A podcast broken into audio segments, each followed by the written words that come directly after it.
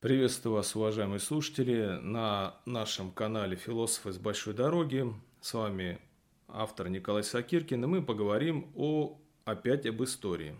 Но, э, может быть, не совсем это будет уместно или своевременно, а поговорим о Великой Отечественной войне. Хотя, э, к сожалению, эта тема становится своевременной у нас на сегодняшний момент из-за вмешательства государства э, в попытку как говорится официально, не дать переписать историю. Но вот как раз-таки переписывание истории происходит у нас сверху. А сегодня мы поговорим вот об этой трагической, в первую очередь трагической странице нашей истории, хотя признано говорить, что она героическая. Вот как раз в этом плане советские история, Советский Союз при всей его жуткой пропаганде и идеологии был честнее. Он показывал именно трагизм этих событий в первую очередь а не бездумный героизм, хотя и его, конечно, хватало.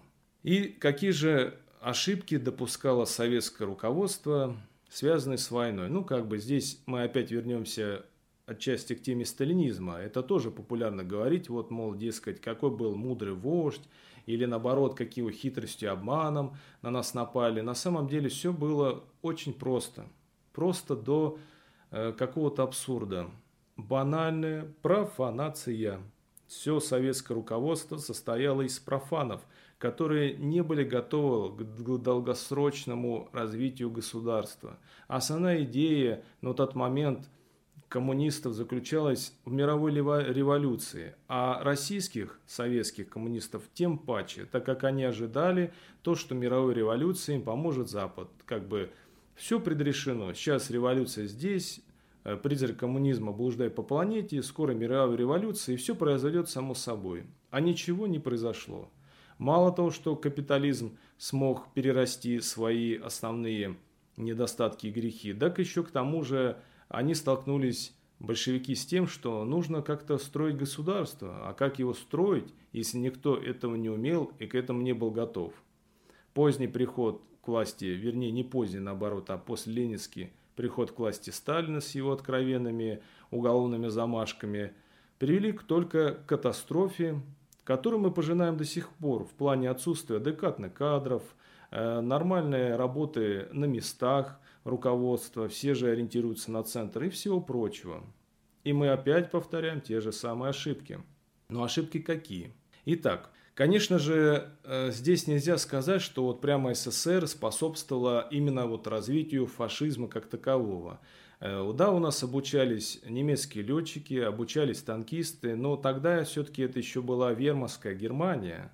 А вот э, как раз пакт ненападении, договор о ненападении 1939 года, он э, и стал тем вот ключевым моментом, тем Рубиконом, уже после которого обратной дороги не было. Мы взяли на себя обязательство поддерживать Германию и отказались от любых антигерманских действий. Я напомню, что можно было смело угодить даже места не столь отдаленные, если начать ругать немцев и говорили сказать слово «фашизм». Про это сейчас многие забывают. Самым плачевным стало, конечно же, это германо-польская война, когда мы здесь всячески отказались, еще раз повторюсь, от антигерманских настроений и уже никак антифашистскую пропаганду мы не развивали. Что же приобрело здесь наше правительство советское, заключив пакт с Германией? Ну, официальная точка зрения гласит, что благодаря этому удалось выиграть время, отодвинуть границы на Запад. Ну, давайте рассмотрим, э, что мы выиграли-то. Сталин э, в своей речи писал, что э, тем самым э, мы оттянули войну на полтора года, но полный абсурд. Во-первых, эта цифра означает, что без пакта Гитлер бы начал войну сразу после окончания польской кампании, без всякой подготовки. В реальности на самом деле к войне с СССР после принятия Гитлером принципиального решения в декабре 1940 года ушло примерно полтора года. Таким образом, Чисто технически Гитлер бы не начал войну ранее лета 40-го. Однако крайне маловероятно, что и летом 40-го он бы это сделал. Так как, напомню, что первые, кто после нападения на Польшу объявил войну Гитлеру, это была Англия и Франция. На Западном фронте, хотя и шла странная война, как у нас принято это говорить, но опять-таки это была война, которая могла перерасти в достаточно обыкновенную. И начнем с того, что свою позицию откровенно антифашистскую Франция и Англия на тот момент объявила публично. И первую приняли на себя удар именно они, если говорить о Западной Европе. То есть пакт о ненападении никак не останавливал Гитлера, и он не начинал войну с Советским Союзом за единственной одной причиной, о том, что вести на два фронта войну было ему крайне неудобно. Но по факту перелом в войне и возможность победить фашистскую Германию Советского Союза появилась как раз-таки из-за того, что Германия на тот момент начала после нескольких лет войны ее вести на два фронта. Притом на два фронта, э, забрав с Восточного фронта, например, те же самые элитные авиационные части, и противники у нее были на втором фронте достаточно сильные, такие как Англия и Соединенные Штаты Америки. Что же касается отодвинуть наши границы на запад, а вот в этом вообще ничего хорошего нету в принципе. Если мы готовимся к войне, то их надо не отодвигать, а укреплять районы, наоборот, скажем так, насиженные.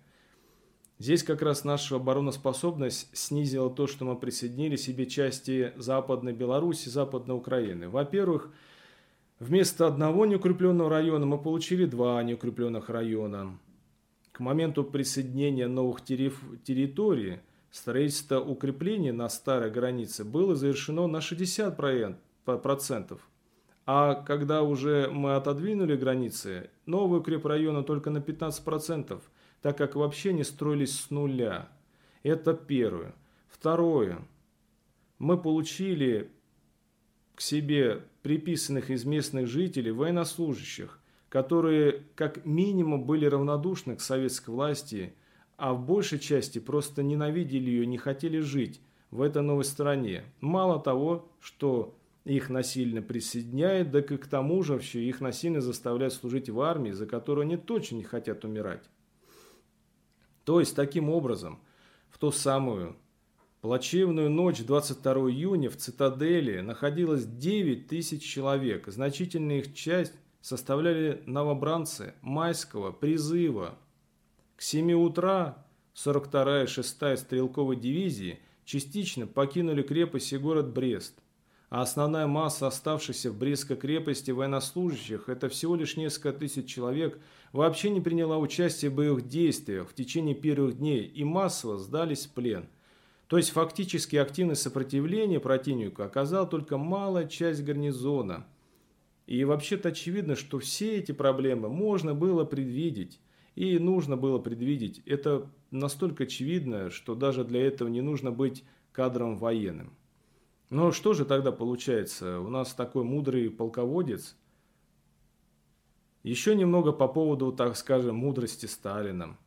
Сталин полагал, что немецкие генералы могут действовать за спиной Гитлера. И, дескать, если мы не будем поддаваться на провокации, то и ничего не будет – но оказалось-то все совершенно по-другому. И либо был Сталин полным идиотом, либо он себя так оправдывал. Сложно здесь окончательно говорить, но точно идиоты те, кто верит в его непогрешимость. И нужно самое главное, что сейчас признать, что никакой героизм, никакая храбрость, она не может заменить техническую оснащенность.